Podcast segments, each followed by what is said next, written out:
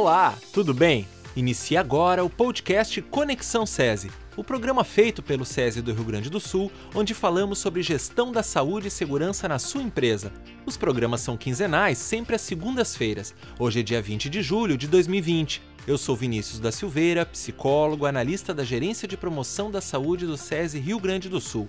Para o episódio de hoje, um assunto também de muita relevância: o papel da área de segurança e saúde no trabalho no controle e prevenção da Covid-19.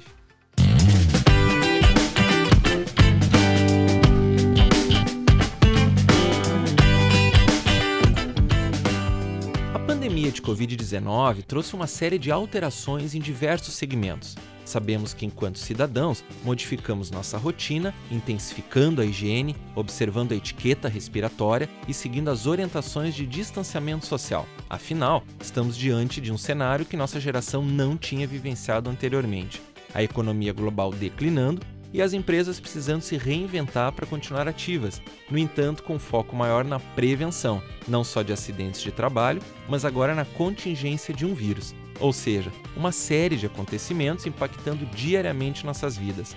Para entendermos melhor o contexto atual da segurança no trabalho e os desafios enfrentados pelas empresas, hoje vamos ouvir um pouco a colega Júlia Cigana Schenkel, engenheira de segurança no trabalho e ergonomista da Gerência de Saúde e Segurança no Trabalho do SESI Rio Grande do Sul. Seja bem-vinda, Júlia. Olá, Vinícius, tudo bem?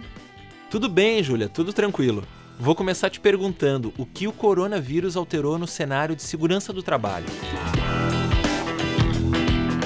Essa é uma pergunta bem ampla e o que eu posso trazer aqui para vocês com relação à segurança no trabalho e, e esse novo coronavírus é que nós profissionais de SST temos que estar atentos né, a esse novo vírus no, no ambiente de trabalho. É um novo risco que a gente tem que pensar em estratégias para eliminar, neutralizar ou mitigar da mesma forma que a gente pensa nos outros riscos que a gente tem no ambiente de trabalho.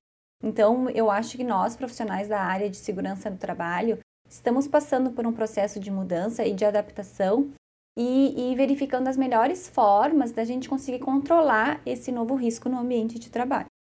Uh, temos algumas orientações recomendações já de órgãos de saúde e órgãos governamentais que já nos trazem algumas práticas para a gente conseguir se se adequar dentro dos ambientes de trabalho. Eu vou falar um pouquinho mais sobre ele durante esses podcasts. Uh, também é importante a gente pensar que as equipes do SESMIT, ou para empresas que não têm o SESMIT, mas que têm o responsável pela área de saúde e segurança dentro da sua empresa, ele tem que ter um papel de protagonismo né, na coordenação dos planos de ação de enfrentamento da Covid-19. E claro, né, junto com a direção, junto com o RH, com os próprios líderes, também tem que pensar na elaboração do plano de contingência, né? Qual a melhor forma da gente conseguir adotar todas as medidas de proteção dentro dos ambientes de trabalho. Quais são os pontos de atenção nesse contexto? A gente pode pensar que, além dessas questões, né, essas medidas de proteção uh, nos ambientes de trabalho, surgiram alguns outros pontos de atenção com essa pandemia do novo coronavírus. Por exemplo, muitas empresas permitiram seus trabalhadores trabalhar de home office ou teletrabalho. Isso era uma prática que quase nenhuma empresa antes adotava, né? principalmente as indústrias. Claro que a gente tem que pensar que não são todas as atividades que podem ser feitas em, home office, né? mas para aquelas que agora estão permitidas e que estão acontecendo, é um desafio para as empresas pensar como manter esse trabalhador que está trabalhando de casa conectado com a empresa e qual seria a melhor forma de, de manter a comunicação entre o líder e o, e o trabalhador, entre os próprios colegas de trabalho. Então, é uma forma que a gente tem que ver qual é a melhor estratégia para a gente conseguir manter esse trabalhador realmente conectado e engajado com o propósito da empresa. E ao mesmo tempo sendo produtivo também, né? Produzindo o que ele produzia no ambiente de trabalho dentro da empresa. Também uh, é um ponto de atenção com relação ao home office os aspectos ergonômicos. A gente sabe que, que, nas, empre... que, que nas, nas casas das pessoas talvez não tenha o, o mobiliário adequado, o espaço adequado para se realizar as atividades, né? um espaço silencioso, com pouca interrupção, arejado, bem ventilado, com uma iluminação adequada. Então, o que, a empresa pode fazer para garantir pelo menos um mínimo de, de qualidade de vida né, com relação à ergonomia no trabalho que é realizado em casa? Então, eu acho que é um, é um desafio bem grande, né? a empresa conseguir ter essa influência e garantir essa, essa qualidade de vida para o trabalhador que está em casa. Outro ponto também que surgiu importante nesse momento são com relação aos fatores psicossociais.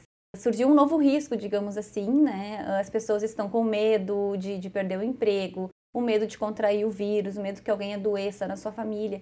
Então, é mais um, um risco que surgiu agora nesse momento e é importante que a empresa tenha um papel de, de apoiar os seus trabalhadores e, e colaboradores, orientá-los para buscar ajuda quando precisa, para quem que ele pode falar na empresa quando precisa de uma ajuda desse tipo. Então, essa comunicação ativa, né, essa escuta e comunicação direta tem que ser feita entre a empresa e os seus trabalhadores.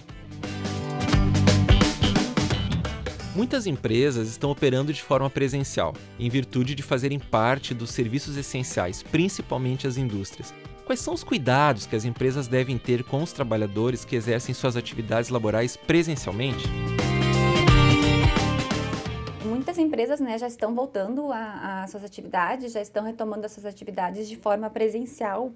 Então, aqueles cuidados básicos que, que a Organização Mundial da Saúde nos trouxe, recomendações do governo do estado, nós também temos, temos alguns ofícios circulares do Ministério da Economia, todos eles trazem algumas práticas que devem ser adotadas nos ambientes de trabalho para que se retorne à atividade presencial. Então, a questão de higienização dos ambientes, desinfecção constante dos locais de trabalho dos postos de trabalho, pensar também na qual a melhor forma de fazer essa comunicação para os trabalhadores, seja por meio de pôsteres e avisos incentivando a lavagem das mãos, por exemplo, ou via e-mail marketing.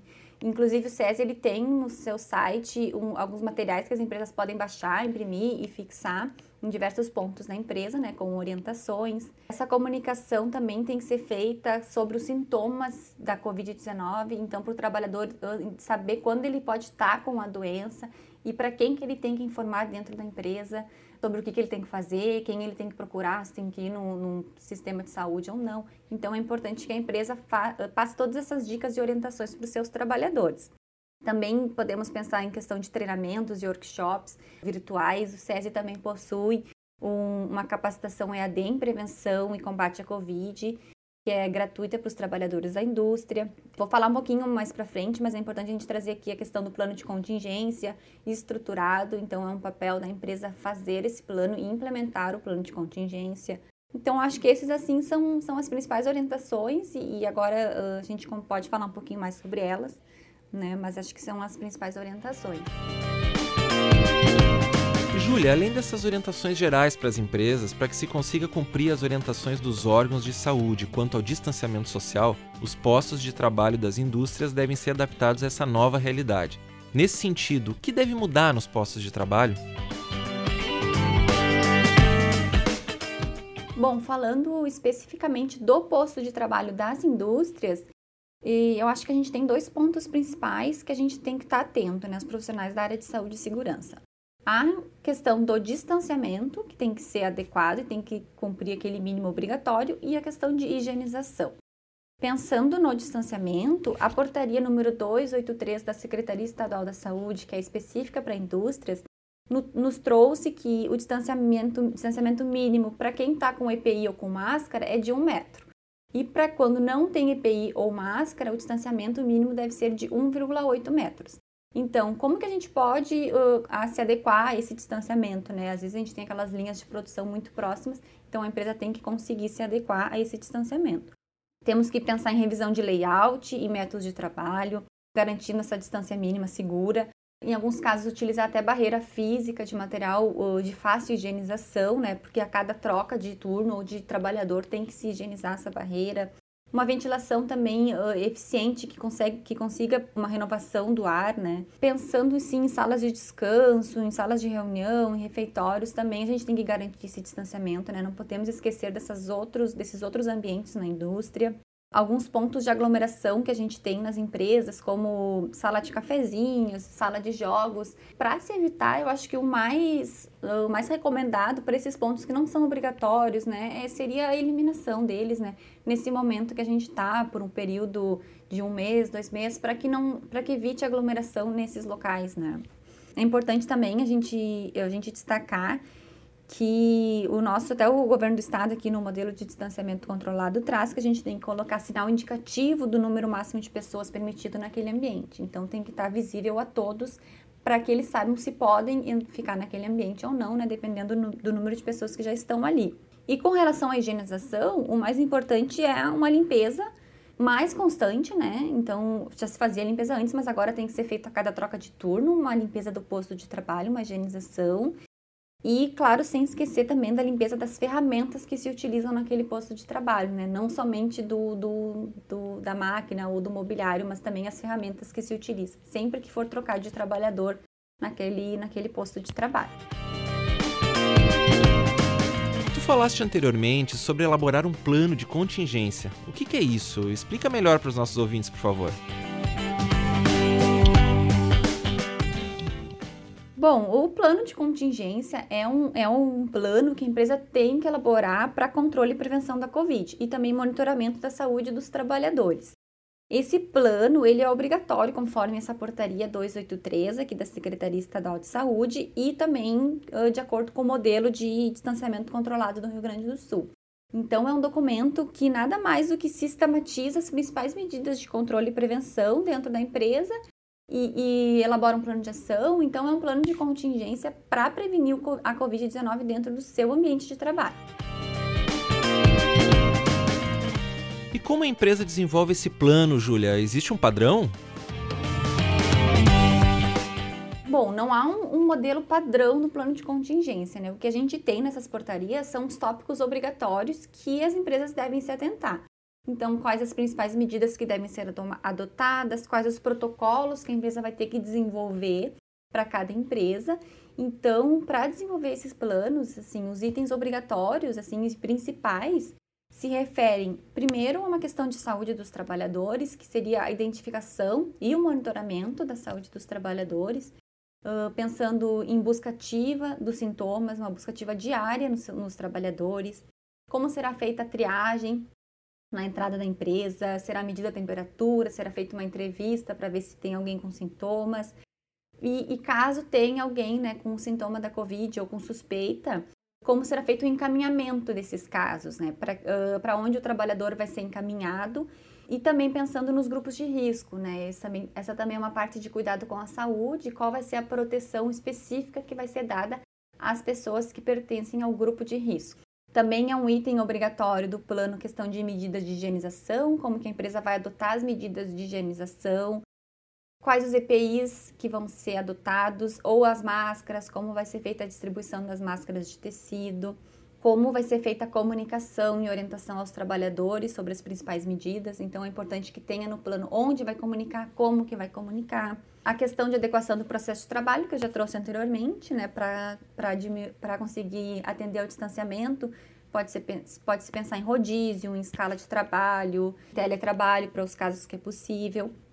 Importante é que a gente tem que uh, olhar o teto de operação e o teto de ocupação que nós temos aqui no Rio Grande do Sul, no modelo de distanciamento controlado. Então, as empresas têm que verificar qual é o teto máximo que pode ter de pessoas no ambiente de trabalho. Transporte dos trabalhadores também tem que pensar se tem próprio ou fretado, quais as medidas que vão ser feitas para garantir a saúde dentro dos transportes. Eu acho que essas são as principais. E, claro, né, para que isso tudo aconteça, é importante que a empresa defina um comitê responsável para executar e monitorar o plano de contingência, né? Então, não é um documento que deve ser feito e engavetado. Ele é um documento vivo, está em constante atualização e deve ser executadas ações previstas. Para isso também, pensar num plano de ação para as ações que ainda não foram desenvolvidas, elaborar um plano de ação com prazos, quem vai fazer, quando, qual é o status, como que a gente vai evidenciar que aquela ação foi concluída. Então, são, acho que esses são os principais tópicos do plano de contingência. E qualquer empresa tem condições ou a necessidade de elaborar esse plano?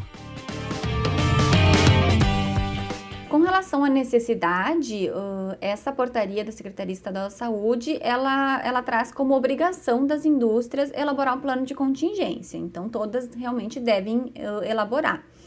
E com relação às condições, eu imagino que as empresas que possuem um SESMIT mais estruturado, e que já tem uma maturidade uh, mais avançada com relação a planos de contingência, eu acho que eles conseguem realmente elaborar sozinhos. É importante a gente destacar né, que a fiscalização já tem, já vem cobrando a elaboração do plano de contingência e não somente a elaboração, como também a execução das ações. Eles precisam ver realmente a comprovação de que a empresa está tomando as medidas necessárias para a prevenção e combate à Covid dentro do seu ambiente de trabalho. Como o SESI Rio Grande do Sul está oferecendo apoio às indústrias neste momento?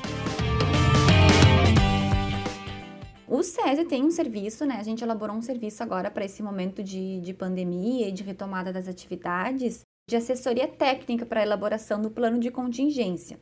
Esse serviço, ele nada mais é do que assessorar a empresa para que a empresa consiga elaborar o seu plano, contemplando todas as medidas necessárias e, e as exigências legais para conseguir implantar e todas as medidas necessárias. Né? Então, é uma assessoria que é feita por técnico de segurança, por enfermeiros do trabalho, uma equipe multidisciplinar, realmente porque é um risco que tem que ser uh, mitigado e eliminado de forma multidisciplinar. As empresas podem obter esse apoio de que forma, Júlia? Bom, as empresas que, que tenham interesse né, nesse serviço, elas podem entrar em contato via a central de relacionamento aqui da Fiergs, que é o 0800 51 8555, ou também para as empresas que já são clientes do SESI, pode entrar diretamente em contato com o agente de relacionamento que já faz esse atendimento na empresa. Como conduzir uma equipe em um ambiente de incerteza? Qual é o papel da liderança nesse momento? Pensando também na liderança, né, não somente nas equipes de saúde e segurança, a liderança tem, tem um papel muito importante nesse momento de incerteza, nesse ambiente que a gente está tá vivendo pois a, a, gestão de pessoas ela também tem que olhar um pouco para esse lado mais humano, né, de como que a gente consegue liderar nossa equipe nesse momento de, de tantos medos e, e, tudo, né. Eu acho que os gestores e líderes eles têm que ser transparentes com a, a equipe de trabalho, uh, realmente manter essa boa, uma boa comunicação, uma comunicação verdadeira e atualizar sempre a sua equipe sobre, sobre como que está a empresa nesse momento. Claro que as empresas tiveram uma queda de produtividade, de arrecadação, mas uh, mostrar que, que a empresa está conseguindo se recuperar e quais as medidas que a, gente, que a empresa está tomando para conseguir sair dessa, dessa crise o mais rápido possível. Também uh, a questão da confiança, né? O trabalhador tem que confiar no seu líder, então é importante que ele deixe claro que junto eles, juntos eles vão conseguir passar por essa crise, né? Uh, a gente tem alguns métodos de, de negociação propostos pelo governo então, tudo isso para tentar, no, ao máximo, a questão da demissão, né? Então, pensar em outras estratégias para manter a sua equipe de trabalho. Outro ponto importante é que os trabalhadores, para a retomada das atividades, eles precisam ver que a empresa tomou todas as medidas necessárias, né? que realmente está um ambiente seguro e saudável para retorno das atividades. Então é importante que a empresa faça todas essas medidas de proteção para ele se sentir seguro no retorno. Após essas orientações e insights que tivemos, qual a principal dica que tu daria, Júlia, para as empresas neste momento? Eu penso que, assim, como resumo, né, a principal dica neste momento de pandemia é uma dica que sempre foi válida para as empresas, tanto em momentos anteriores como vai ser uh, para o futuro, né, depois da pandemia. Que é importante que a empresa cuide da saúde e segurança do trabalhador e da sua qualidade de vida para manter a sua produtividade. Eu, eu diria que saúde, segurança, qualidade de vida são requisitos básicos para o trabalhador conseguir se manter produtivo na empresa. Então, se temos esse novo risco nos ambientes de trabalho, a equipe de saúde e segurança e os líderes devem garantir esse ambiente saudável e seguro da melhor forma possível nesse momento. A gente sabe que também uh, não temos como garantir que, que o vírus não entre dentro da empresa, mas as medidas ali estão sendo adotadas da melhor maneira possível nesse momento. É importante a gente pensar né, que essa crise ela vai passar e que a gente tem que se apoiar realmente nessas melhores práticas que a gente já vê acontecendo, nessas orientações e recomendações, para que o retorno às atividades normais seja o mais breve possível e com o menor impacto na saúde e na produtividade da empresa. Muito bem. Muito obrigado, Júlia, por ter dividido com os ouvintes esse acervo de orientações práticas fundamentais para as empresas e seus trabalhadores. Eu que agradeço, Vinícius, a oportunidade de estar compartilhando com vocês um pouquinho dessas, dessas boas práticas. E o SESI uh, tem vários serviços com relação à prevenção à Covid-19, então podem entrar em contato.